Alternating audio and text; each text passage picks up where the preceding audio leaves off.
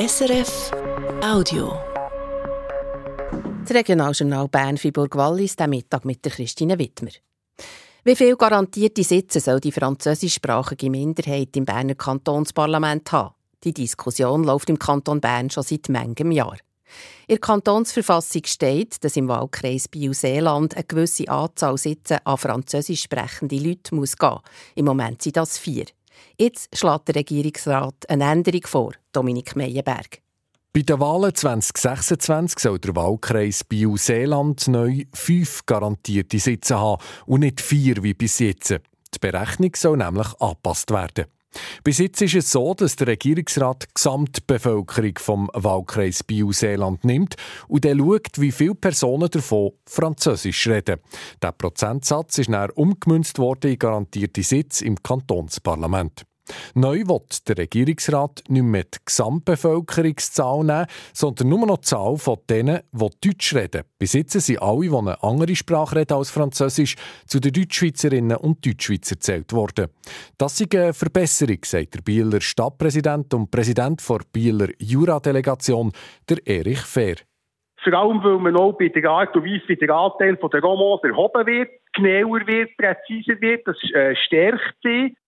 Die Änderung soll also die Minderheit stärken.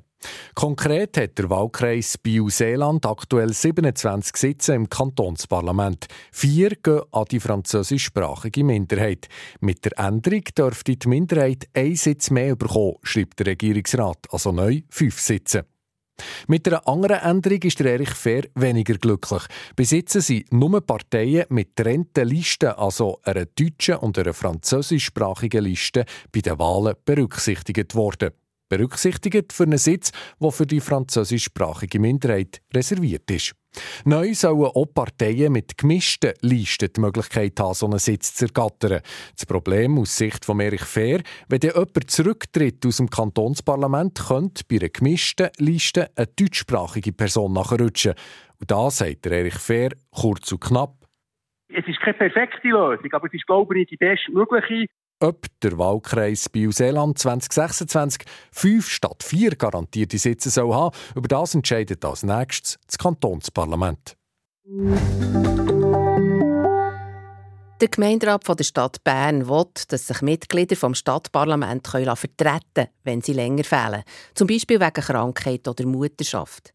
Der Gemeinderat hat eine entsprechende Vorlage verabschiedet. Die Vertretung soll mindestens drei und höchstens sechs Monate dauern. Das Ziel ist, dass man ein Parlamentsmandat besser mit Familie und Beruf vereinbaren kann, schreibt der Gemeinderat in ihrer Mitteilung. Und er hofft, dass es so weniger Austritte gibt während der Amtsperiode und mehr von den 80 Mitgliedern an den Sitzungen teilnehmen. Zuerst kommt die Vorlage im Stadtrat, nachher vor das Volk, das wahrscheinlich im Herbst. Wir bleiben noch gerade in der Stadt Bern. Der Gemeinderat hat eine neue Investorin für die erste Bauetappe auf dem Viererfeld gefunden. Es ist die Pensionskasse der Technischen Verbände, kurz PTV, mit Sitz in Bern. Wie der Gemeinderat schreibt, hat es drei gute Bewerbungen für einen freien Baustein auf dem Viererfeld.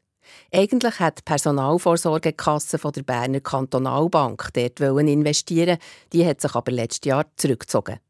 In der ersten Bauetappe sollen auf dem Viererfeld Bern 300 Wohnungen gebaut werden. Ob PTV kann investieren entscheidet das Stadtparlament. Z Bern werden am Samstag Göpsiegerinnen im Unihockey gekürt. Ein Club träumt von seinem allerersten Titel. Skorpion Emmental, kurz Skorps. Die haben zwar in den letzten drei Jahren dreimal im Finale geschafft, der aber dreimal verloren und das dreimal gegen die gleichen Gegnerinnen, gegen Kloten Dietliken Jets. Am Samstag hat das Korps aus Memmental zum vierten Mal Gelegenheit, Göpsiegerinnen zu werden. Aber zum vierten Mal heissen Gegnerinnen Kloten Dietliken Jets. Wie fest ist das in den Köpfen der Nemmentalerinnen? Der Sportredakteur Reto Held berichtet. Nein, nein und nochmal nein. Das Korps lässt das Thema nicht an sich her. Auch die Nationalspielerin Marilyn Tommy nicht. Nein, nein. Nein, das ist kein Thema mehr. Die drei Niederlagen gegen die Jets in allen Finalen der Geschichte des Korps bis jetzt. Und auch der Trainer, der Raphael von Almen, thematisiert es nicht mehr. Nein. Nein. Entschieden nein. Und zwar sagt eine andere Nationalspielerin, Selma Bergmann, weil... Die Spiele sind alle ein Weile her. Wir haben uns als Team entwickelt. Wir haben die Matches schon lange abgehakt und das macht nichts mehr für uns. Wir freuen uns einfach sehr auf das Spiel. Ganz ehrlich, von außen gesehen ist das nur schwer zu glauben, weil die Niederlagen gar noch nicht so lange her sind und darum der Gedanke, nein, nicht schon wieder Jets in einem Final, absolut naheliegend ist. In den Gesprächen wird dann aber immer klarer, dass die Haltung reflektiert und auch trainiert ist. Das Korps arbeiten seit ein paar Jahren mit einem Mentalcoach zusammen. Und das klingt dann zum Beispiel bei der Selma Bergmann so. Für mich gibt es so eine extra Motivation. Jetzt erst recht. Die haben wir noch nie geschlagen im Finale, haben sie auch schon geschlagen und wissen, dass es funktioniert. Und Captain Marilyn Tommy erzählt, dass sie die letzte Niederlage gegen die Jets im Superfinale letzten Sommer nicht nur sportlich angeschaut haben. Die Spielfreude war von uns wenig da. Gewesen. Das haben wir sicher aufgearbeitet und umgewandelt, dass wir das Samstag ähm, befreit und mit viel Spielfreude und Energie durchziehen können. Darum braucht es zur Niederlage dann auch nichts mehr vom aktuellen Trainer, sagt er selber, der Raphael von Almen.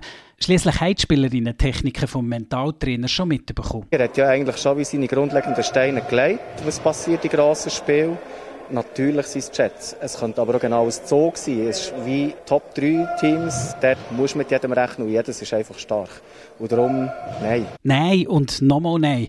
Das Korps reden nicht mehr über die drei Niederlagen gegen die Jets in der Finale bis jetzt. Höchstens vielleicht noch für noch mehr Motivation zu holen. Das heisst, wir haben eine grosse Rechnung offen mit ihnen. Ob die grosse Rechnung am Samstag beglichen wird, der Unihockey-Göpp-Final der Frauen ist am 4. in der Sporthalle Wankdorf zu Bern. Live zu sehen auf SRF 2. So viele Informationen vom Regionaljournal Bern, Freiburg, Waldis, der Mittag. Das war ein Podcast von SRF.